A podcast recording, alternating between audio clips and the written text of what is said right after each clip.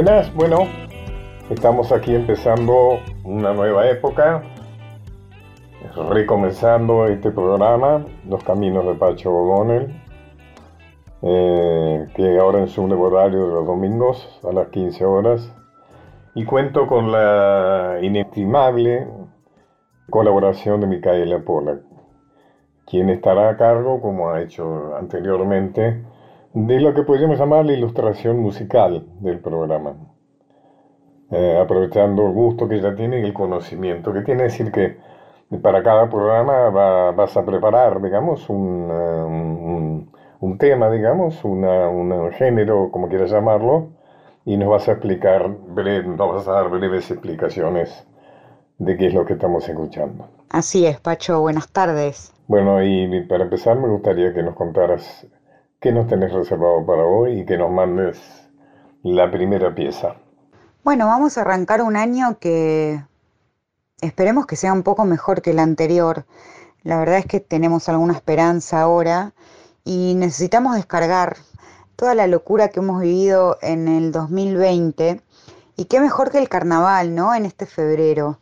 Si bien no van a, realizarse los carnavales como estamos acostumbrados, traer un poco el espíritu de esta fiesta que, nos permite durante cuatro días locos liberar las tensiones de, de todo el año.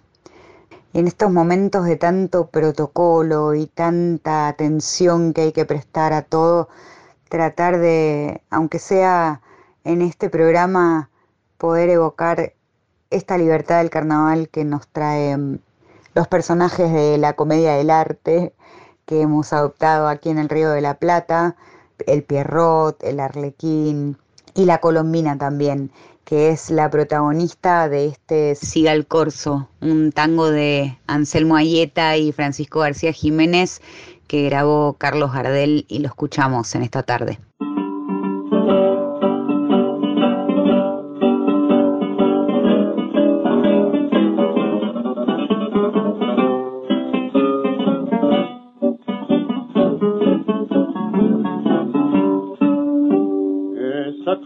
La mentira en sus ojeras humo de la hoguera de su corazón. Aquella marquesa de la risa loca se pintó en la boca por besar a un flor cruza del palco hasta el coche la serpentina nerviosa y tira como un pintoresco broche sobre la noche del carnaval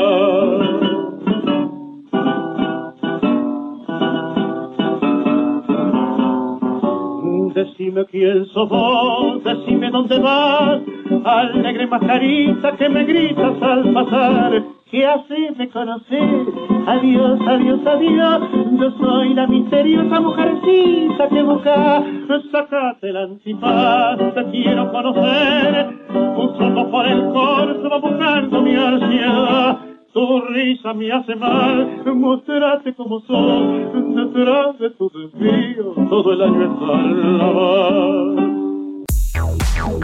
Pacho O'Donnell está en Nacional, la radio pública.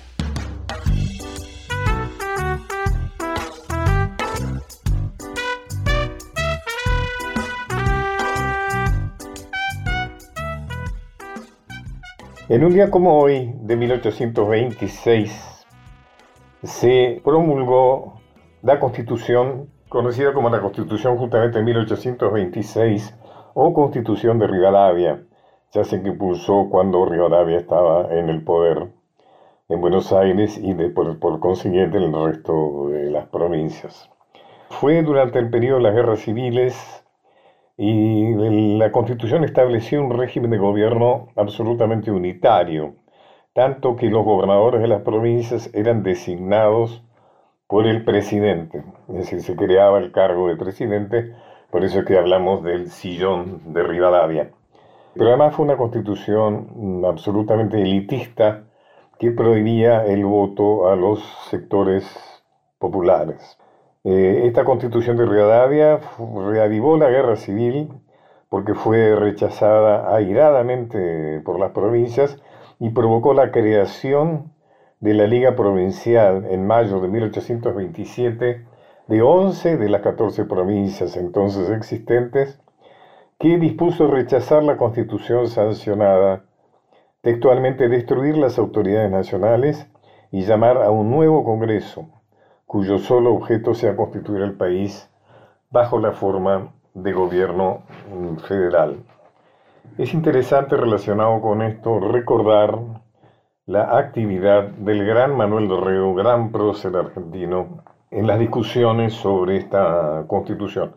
Dorrego era un hombre partidario de la organización federal y un hombre con una gran sensibilidad eh, popular, eh, que representaba a Santiago del Estero, al caudillo y gobernador Felipe Ibarra, en el lugar, digamos, de, estaba en el lugar de los enemigos, digamos, ¿no? Él, él postulaba una organización federal y popular en la legislatura que tenía su ubicación y funcionamiento en Buenos Aires. Eh, para recordar una vez más la vertiente popular eh, de Dorrego, voy a recordar un asentamiento que hace el general Iriarte en sus muy interesantes memorias, eh, que cuenta que cierto día, acompañado por Carlos de Alvear, nada menos representante sin duda de los intereses más porteños, se cruzaron con Dorrego en una de las calles céntricas de Buenos Aires. Y el jefe federal de Dorrego les dice, caballeros, les aconsejo que no se acerquen mucho. Lo dice como quien no quiere contaminar, pero hay una metáfora ahí, ¿no? Claramente. O sea, establezcamos una distancia, ¿no? Ustedes allá, yo aquí. Don Manuel, señala Iriarte, vestía un traje ostensiblemente desalineado y su apariencia era desprolija. Iriarte anotaba entonces, textualmente, excusado de decir que esto era estudiado para captarse la multitud, los descamisados. Es la primera vez que esta palabra aparece en la historia argentina.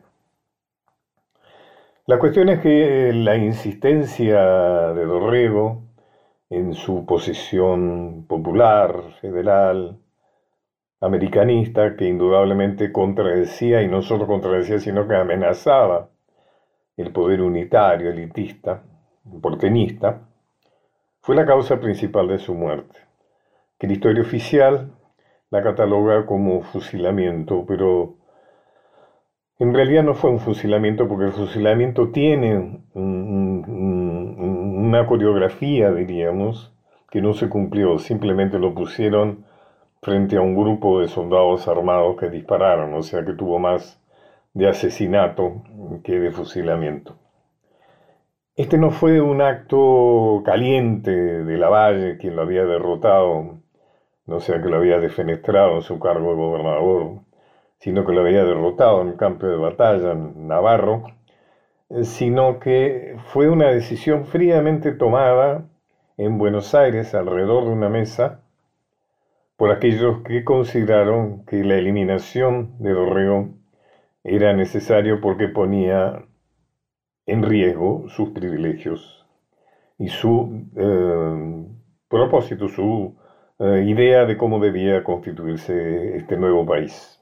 Alrededor de esa mesa estaban el sacerdote Julián de Agüero, Valentín Gómez, Juan Cruz Varela, Salvador María del Carril, Martín Rodríguez, José Díaz Vélez, también por supuesto Bernardino Rivadavia, pero que no estaba personalmente, sino que estaba representado eh, por uno de sus secretarios, hombres de confianza, que era el francés Héctor Varenier, que por supuesto era de alguna manera el líder, ¿no? por, por, transición. San Martín en carta rabiosa O'Higgins los llamó Rivadavia y sus satélites. Todos ellos, como ustedes se dan cuenta, homenajeados en calles y avenidas, parques, escuelas de la Argentina. ¿Por qué sucede esto? ¿Cómo concatenamos esta, esta constitución esta prepotente constitución unitaria de Rivadavia con la muerte de Río, para entender eso hay que eh, recordar los discursos que Dorrego pronunció en la legislatura a raíz cuando se estaba en, votación esta constitución.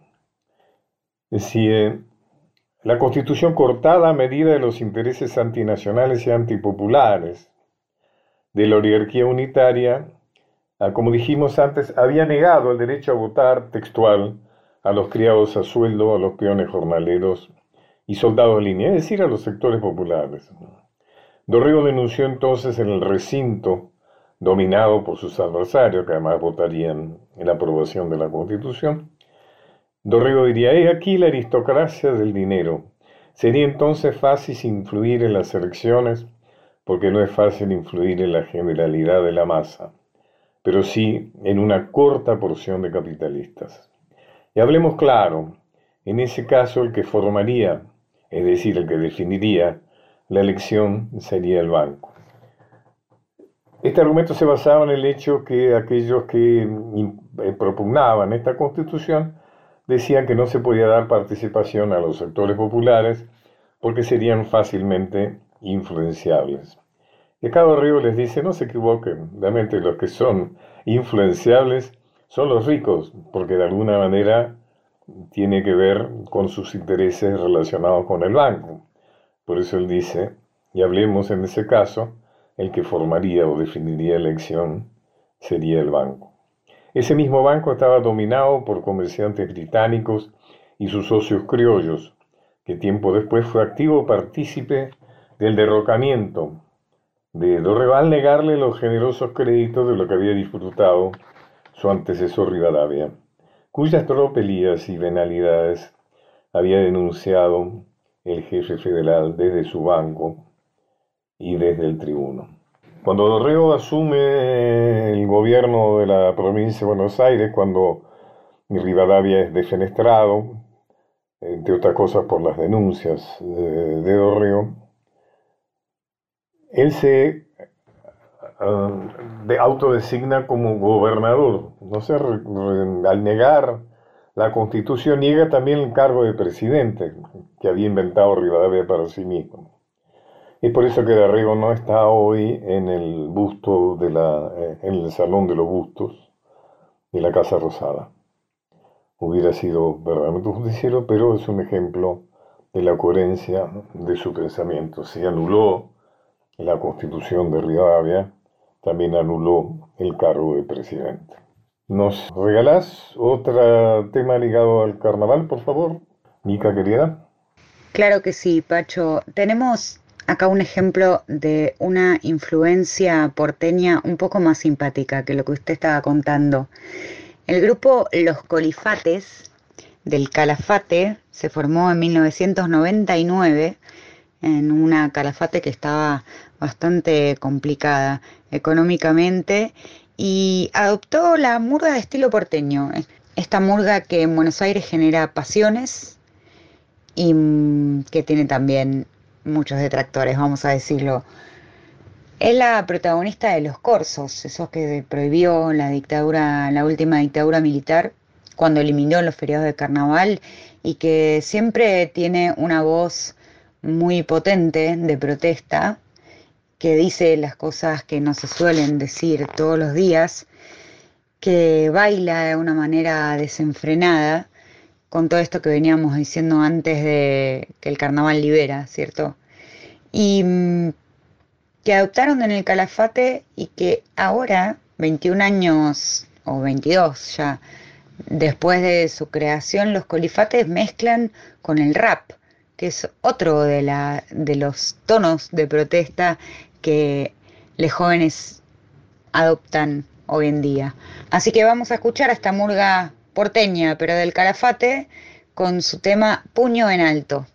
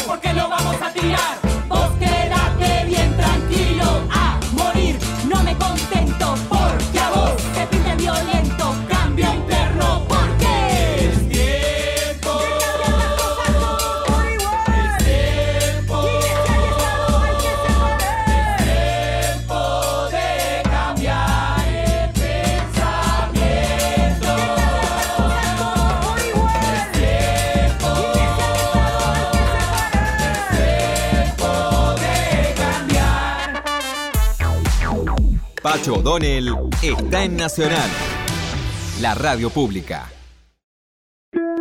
Continuamos con Los Caminos de Pacho O'Donnell.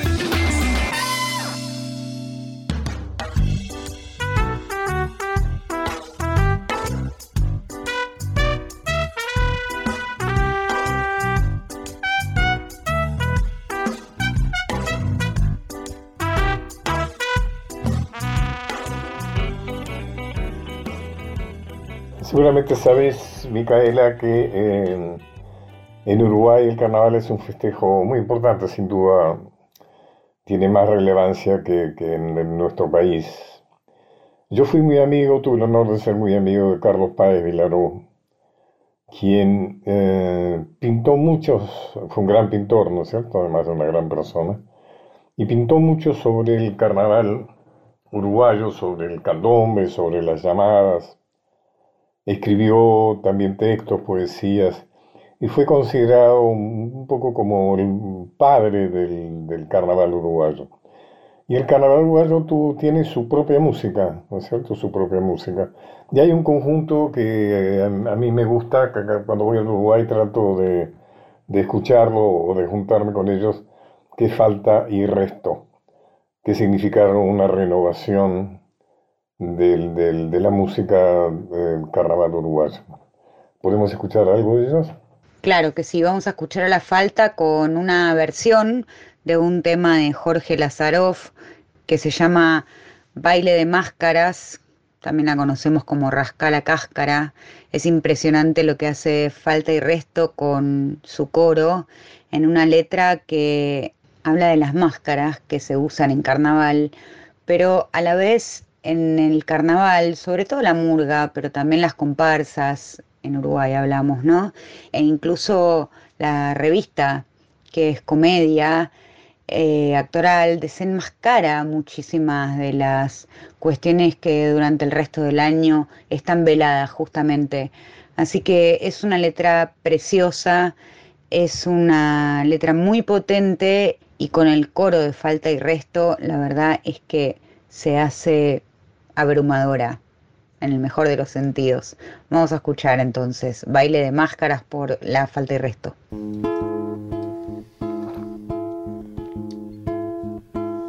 ¿Quién hizo sonar nuevamente el viejo tambor destemplado en manos de quien fue encendido? Aquel redoblante apagado. ¿Quién vino a golpear a tu puerta? Pepino de triste sonrisa. Ayer desdentados cantares, cachera de antigua alegría. Cáscara, cáscara.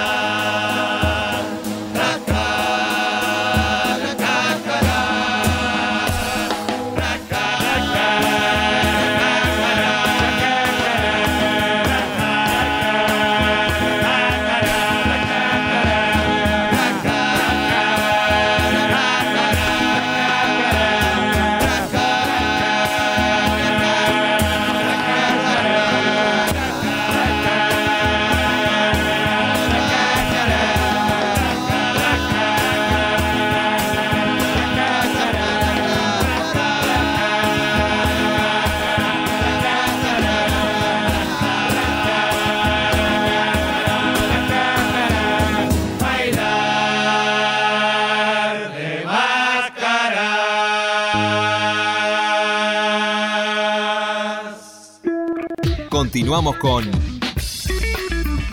Los Caminos de Pacho O'Donnell.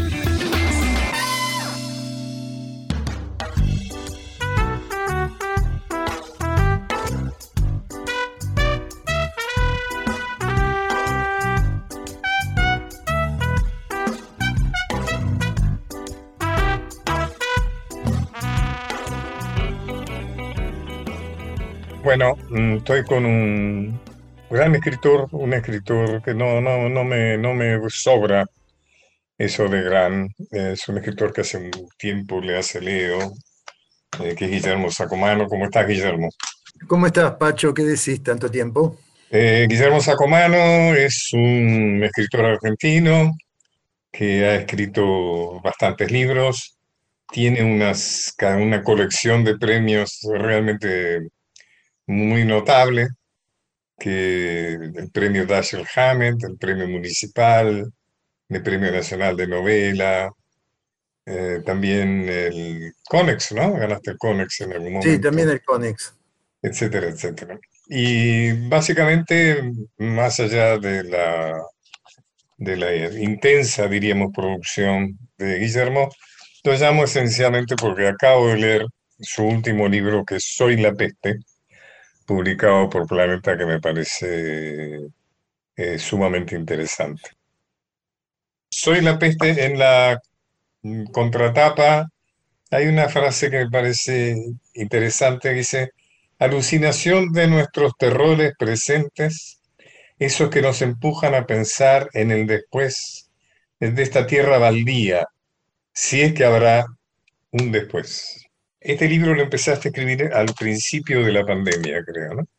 Sí, al comienzo de la pandemia. Em, al principio de la pandemia experimenté un bloqueo muy fuerte. Me preguntaba qué escribir, cómo escribir, eh, qué es la escritura. Eh, eh, de pronto me sentí paralizado y creo que lo que hice fue una huida hacia adelante. Empecé a levantarme todas las mañanas muy temprano y empecé a escribir esta historia que es la de un pibe desamparado que quiere ver el mar y se lanza a la calle, abandona todo, huye de su familia, de su familia prostibularia y, y escapa buscando el mar en un contexto que no es todavía eh, el nuestro, digamos, eh, un contexto desaforado, de intemperie, de peste, em, digamos, un contexto y que de, de, mucha destrucción de, de, principios, ¿no? De principios morales, ¿no? O sea, la peste se ha llevado por delante no solo las personas, las casas, sino también las costumbres, los principios, ¿no? Es que esta es la pregunta que se formula Iván Karamazov en, Los Hermanos Karamazov. Si Dios no existe, entonces está todo permitido. Es decir, ¿en qué contexto estamos? En un, contexto, en un contexto donde se han quebrado los códigos, se ha terminado con la solidaridad, donde lo que cuenta es el sálvese quien pueda. Y este pibe se encuentra, como digo, a la intemperie en la calle de alguna manera lo que me interesaba metaforizar de manera exasperada era aquello que sentí yo a los 15 años cuando descubrí la calle, cuando salí a trabajar y descubrí la calle. ¿Cuál era la guía que yo tenía en ese momento, además de la guía Peuser? Eh, era Roberto Arlt, que me permitía transitar Buenos Aires y reconocer el territorio de sus novelas y reconocerme a mí en ese territorio, ¿no? Eh, Art en ese sentido fue para mí la lectura señera que me, ayudaba con esta novela. Eh, la pensaba también como una novela que tal vez me hubiera gustado leer a los 15, 16 años cuando yo leía a Roberto Art. Eh, en esa medida es una marca su escritura y creo que incide en, el, habla de mi novela, en el lenguaje de mi novela, esa alternancia entre lo oculto y lo plebeyo, digamos. Eh, hay algo, hay algo de Nietzsche en esto, ¿no? Está, está el cadáver de Dios ahí, ¿no? Y está dando vueltas esa idea todo el tiempo. Eh, creo que eh, un escritor no siempre tiene en claro eh, los elementos que maneja. Yo creo que uno es el menos indicado para hablar de lo que escribe. Uno puede contar en qué condiciones escribió un texto, pero no dar cuenta de todos los significantes que tiene implícitos el texto. esto es algo que me pasa con la novela, que ahora que pasó un tiempo la siento como distante Pero ¿qué pasa? Eh, la buena parte de la pandemia la pasé en Olivos, en casa de mi compañera Fernanda García Lao, que es escritora. Una gran escritora, excelente escritora. Y, y ahora en el último tiempo empecé a alternar mi, mi espacio en Olivos, en su casa, con eh, mi departamento en el Bajo, en, en Córdoba y San Martín, San Córdoba. Pero vos San tenés también cierta pertenencia a Gessel, ¿no? Total, total. Lo que pasa es que no pude volver al mar, excepto una vez que volvimos con, con Lao, con Fernanda, por una semana a buscar libros y nos trajimos una parte de biblioteca y continuamos. Entonces, ahora que estoy otra vez en el Bajo, eh, cuando bajo a las calles y veo esta tierra arrasada, me parece que en mi novela hay algo de intención de reflejar este momento, ¿no? Eh, cuando veo esas criaturas esperpénticas deambulando por la calle que te pueden dar un pontazo por una moneda, eh, lo que se está viendo ahora creo es, eh, se está haciendo visible la consecuencia social de la pandemia. Al principio no tuvimos, creo que, clara conciencia. Algunos veíamos que venía la debacle. Ahora creo que estamos en la debacle, cuando vos ves comercios cerrados, un aumento de eh, gente en situación de calle, vaya eufemismo, ¿no? Situación Además, de daños, daños psicológicos. El- O sea, que la- creo, creo que no nos tenemos idea de, de los daños psicológicos que está dejando y que va a dejar esta pandemia, ¿no? eh, Que es un creo- poco lo que le pasa a, a tu héroe, ¿no? A- al personaje de tu novela. O sea, tiene que echar mano a, a sus instintos más primitivos para sobrevivir, ¿no? De alguna manera es un maestro de supervivencia, ¿no? Sí, el pibe eh, va eh, avanzando a las trompadas. La- la metáfora de cuando escribía es que yo sentía que me levantaba todos los días antes del amanecer, cuatro y media, cinco de la mañana, escribía en la oscuridad hasta la mañana temprano, hasta que despuntaba el día, y ahí cortaba y decía, bueno, al día siguiente, ¿cómo seguiré? Y volvía otra vez a escribir al día siguiente en las sombras, y sentía que yo avanzaba en las sombras como el personaje avanza en las sombras en la novela, ¿no? En ese territorio inhóspito, feroz, donde los hombres y mujeres se confunden con las bestias, tal es la ferocidad. Eh, pero creo que esta exacerbación o esta hipertensión a la cual yo someto al personaje no es diferente de los tiempos que vivimos. Yo No, de- desconfío cuando se habla de un capitalismo humano. Bueno, acá tenemos consecuencias del capitalismo. Acá estamos, estamos viendo claramente cómo funciona. Y si pensamos en el negocio de las vacunas, acá lo tenemos también, ¿no? Eh, vos también tenés conciencia de esto, Pacho, y sabés que esta crisis no es solo sanitaria, sino que es económica, política y social. Absolutamente. Nunca Eh. imaginamos este país nosotros, nunca imaginamos, nuestra generación, uno que pertenece a los 70, nunca, nunca pudo imaginar que le iba a tocar esto. Algunos han comparado esta situación con el miedo en la dictadura, y yo creo que no es No, no, nada que ver. No, no, es un descabellado eh, pensar en la dictadura. En la dictadura creo que uno podía tener o percibir, tener alguna sospecha o indicio de quién podía ser un delator, quién podía ser un service. Hoy vos no sabés de dónde te viene la piña, digamos, cuando, digamos, de dónde viene el virus. Entonces, ¿cómo se instaló el miedo? Vos hablás de salud mental. Yo creo que estamos todos un poco trastornados o muy Pero además trastornados. este, este, este bicho es eh, especialmente maligno. Yo, por ejemplo, tuve el COVID, lo tuve, yo me contagié.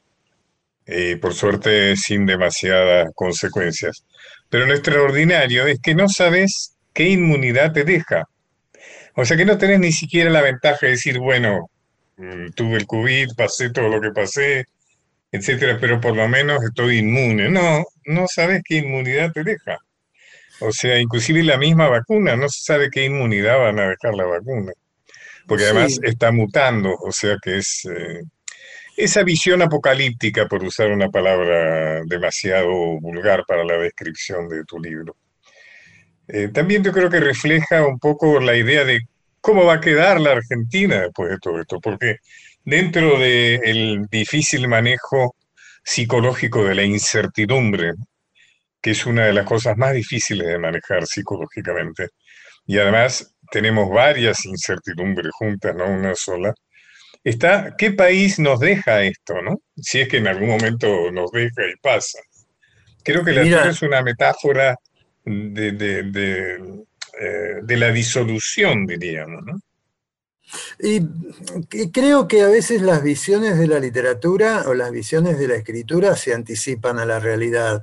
Eh, yo no me creo un visionario, pero me animo a conjeturar. El otro día conversaba con un amigo acerca de, en estos días que, y noches que volví a estar en el bajo, de cómo se experimenta el miedo en el cuerpo, cómo salir es un problema porque evidentemente la calle es un territorio eh, de peligro. Yo pensaba, claro, ¿qué es lo que me aterra? Que cuando puedo, cuando bajo a la calle a medianoche, eh, me puedo encontrar con el personaje de mi novela.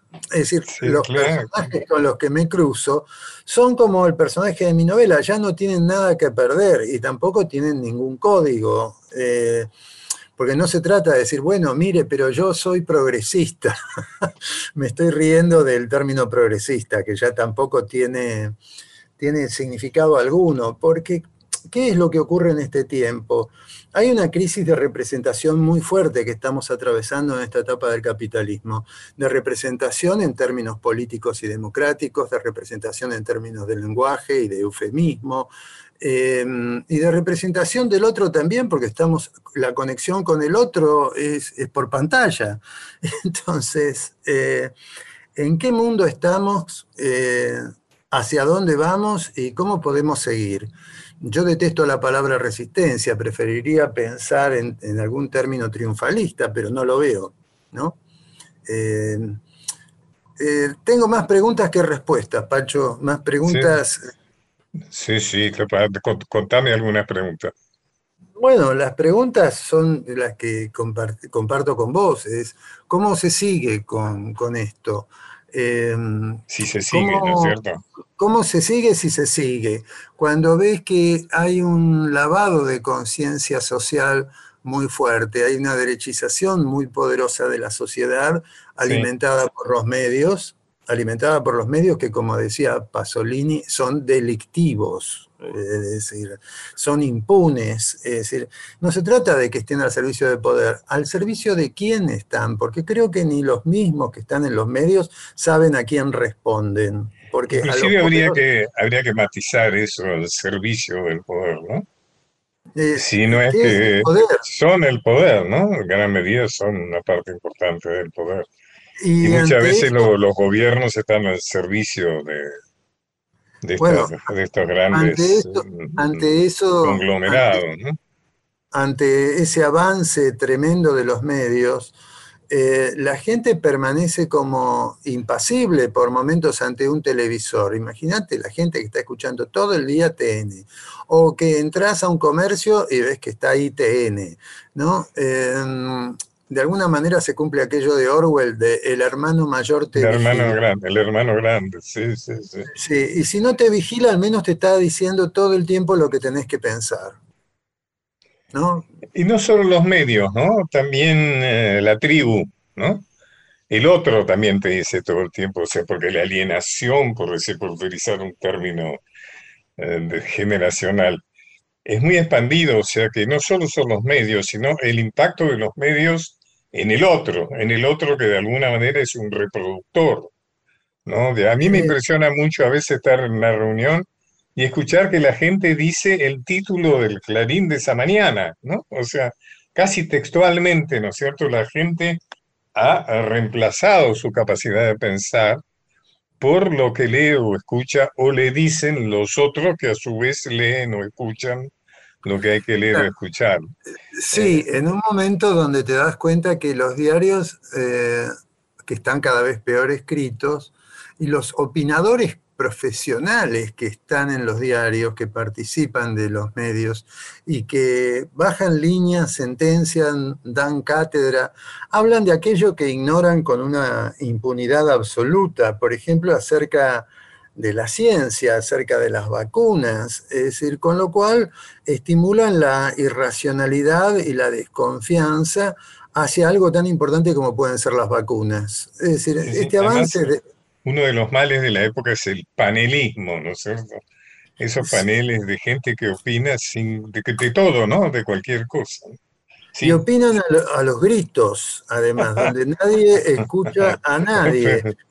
Tal cual, sí, Eh, es, es Porque si me dijeras que es una mesa redonda con las reglas del respeto que tiene una mesa redonda y que las figuras que participan tienen alguna idoneidad o tienen algún saber, algún conocimiento. No, no, no, no, todos tocan de oído y guitarrean eh, alegremente, son payadas eh, vociferantes. Son, Además ha sido el momento de los infectólogos, ¿no? Los infectólogos. Eh, hay- yo creo, volviendo a tu excelente novela, Soy la peste, publicada por Planeta, que la recomiendo verdaderamente. Hay algo que es una moral, ¿no es cierto? De alguna manera este personaje tuyo funda una moral. Eso me parece sumamente interesante. Que es la moral adecuada para estos tiempos. Una moral terrible, diríamos, ¿no?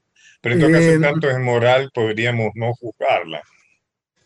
Em, lo que me, inquietaba a medida que avanzaba en la construcción de- del relato y del personaje, me daba cuenta que lo que estaba tratando de, de, construir era cómo se construye la construcción de un canalla.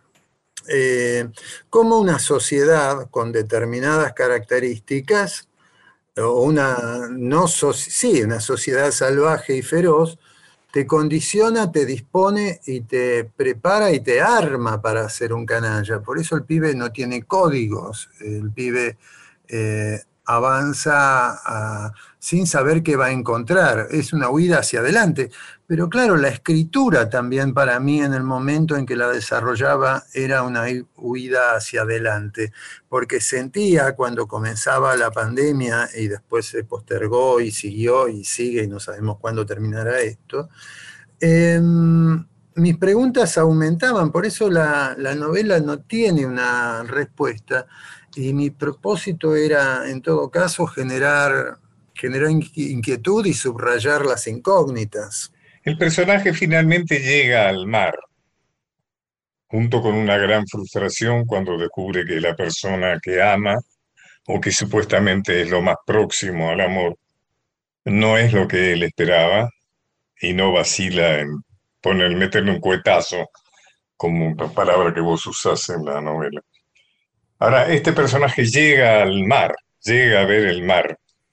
Eso tiene alguna, no, no porque te lo hayas propuesto, sino de la precup, ¿no? La posibilidad del, del escritor de opinar sobre su propia novela, sobre su No, propia creo que hay, hay un remitente eh, muy claro que es el film de Truffaut, que lo vi también cuando yo tenía la edad del protagonista de esta novela, que es Los 400 do- golpes. Mm, Maravilloso. 400 golpes Jean-Pierre Léaud, ¿te acordás de Jean-Pierre Léaud? Jean-Pierre El encarnando a. a. Antoine Vanel. Claro. Antoine Maravilloso. el pibe que escapa de una familia en descomposición, que escapa marginado por la sociedad, por la educación, eh, huye también hacia el mar. Eh, acordate que la película termina que el pibe llega al mar y se da vuelta y mira a cámara y ahí termina el relato, como diciendo, bueno, llegué al mar, eh, encontré, encontré un absoluto, el mar eh, es un absoluto, puede ser un absoluto. De hecho, las figuras de la ballena eh, también son metáforas de otra cosa. ¿De qué? Me gustaría que los lectores se lo pregunten y lo encuentren, no yo.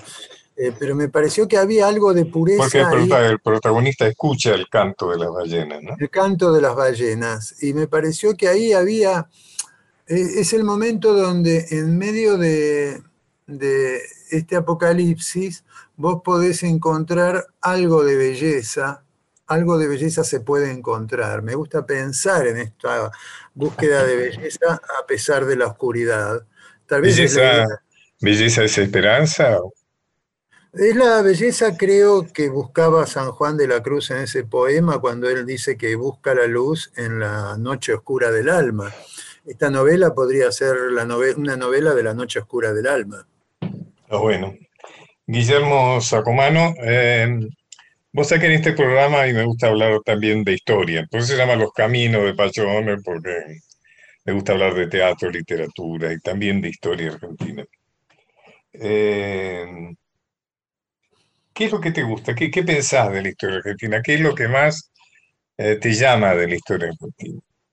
Eh, me resulta difícil separarla de, de la literatura argentina. Correcto, correcto. Y creo, trato de leerla desde ahí y en ese sentido vuelvo a David Viñas, eh, a quien conocí hace muchos años, y me remito a su texto Literatura Argentina y Realidad Política. Viñas dice que la literatura argentina nace y se organiza alrededor de una metáfora mayor y alude a El matadero de Esteban Echeverría, que digamos podría ser uno de los textos fundantes de nuestra literatura precisamente por, por el planteo de la violencia. Civilización, barbarie es el eje y también está en otro texto fenomenal que es el Facundo de Sarmiento.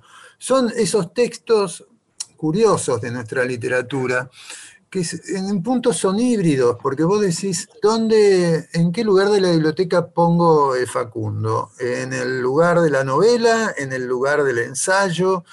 ¿En el lugar del tratado político? Eh, y yo creo que desde ese momento continúa, aunque se expresa de otra manera, la lucha de clases a lo largo de nuestra historia, manifestándose a través de la contradicción civilización-barbarie y cómo uno se alinea con respecto a esta contradicción y qué posición ocupa.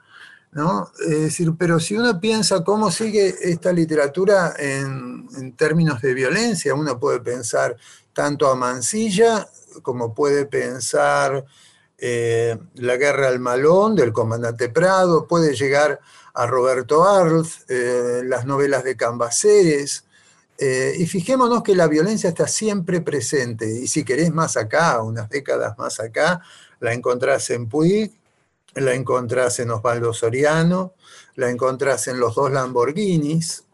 la ¿Sabés, encontrás a en qué- Margot. ¿sabés un autor que a mí me, me, me, eh, me gusta mucho, a pesar de sus ideas, un hombre de derechas, católico, pero un gran escritor, yo creo que es el mejor escritor de novela histórica, por usted llamarlo como género, que es Manuel Gálvez. Ajá. No lo tengo muy leído a Galvez, lo leí alguna vez cuando estudiaba letras. Eh, no, eh, ¿cómo se llama la novela? Nacha Regules es la Nacha novela- Regules, sí. Nacha Regules es la novela de la Sí, maestra. Ha escrito bastante, sí. Han Sí, tocado de huellos, sí, hay varias novelas, sí. Eh, me parece que es interesante, no lo tengo muy claro, no, no suscribo a su poética, yo me siento más cerca en ese momento tal vez de, de Roberto Arlt, eh, Sí, sí, sí, por supuesto. pero mm, creo que tenemos una gran literatura, pero creo que de la, la violencia política es algo de lo cual ninguno de nosotros se puede, se puede apartar, puede dejar de considerarla. Es decir, eh, la literatura... Como personaje, como personajes históricos, ¿cuáles te interesan especialmente? Bueno, me interesa Severino de Giovanni, por ejemplo. Ajá, ajá, ajá, interesante. Severino de Giovanni me parece una figura eh, sobre la cual eh, todavía nos plantea, nos plantea una dicotomía de cómo se modifica esta sociedad, cómo se humaniza esta sociedad, porque si aquel que quiere humanizar la sociedad recurre a las bombas, ¿no? Que es la- Recordemos para la gente que nos escucha, Severino de Giovanni fue un anarquista, ¿no es cierto? Y hay un gran libro, una gran obra que es eh, el, el Severino de, de, De Bayer, de Bayer. de Bayer. de Bayer. Eh, yo lo volví a, repasar hace poco, lo tengo acá sobre la mesa y no lo encuentro porque tengo la mesa tapada de libros, pero eh, me sigue pareciendo un texto clave, ¿no? Creo que hay muchos, también está la obra de Walsh, la obra de Walsh es, es- una obra de la cual no nos podemos, en la cual todavía nos seguimos encontrando.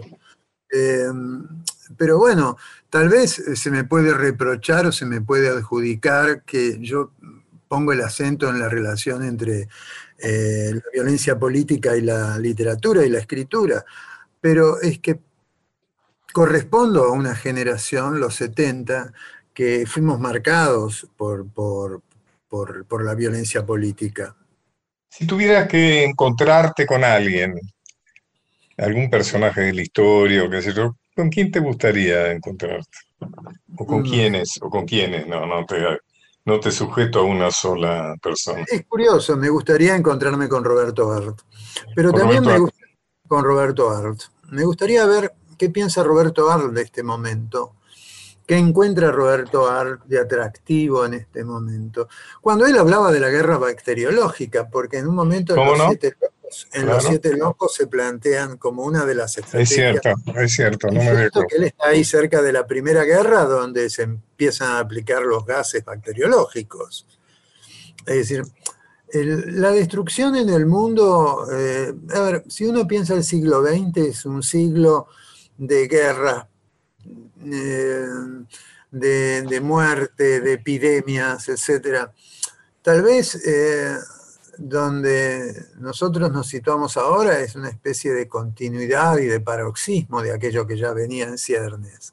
¿no? Donde, cuando yo te decía que la representación cae, fíjate que el Estado imperial de Estados Unidos, que siempre se plantó como modelo democrático, ha saltado por esa banda de, de, lumpenes, de white trash. Eh, vos decís, ¿te imaginabas el Capitolio así asaltado? Las manifestaciones en Rusia y la cantidad de detenidos que hay en Rusia, y siguen los golpes, y siguen el golpe en Myanmar, en Birmania, y sigue, eh, eh, ¿cuántos millones de refugiados tenemos en el planeta en este momento? Gente que huye porque no tiene comida, porque huye de las balas, de los bombardeos que cruza a nado de un continente a otro, vos decís, estamos chiflados cuando vos hablas de la salud mental. Yo digo, el planeta entero me parece que está en hay, hay, más de 20 guerras en este momento.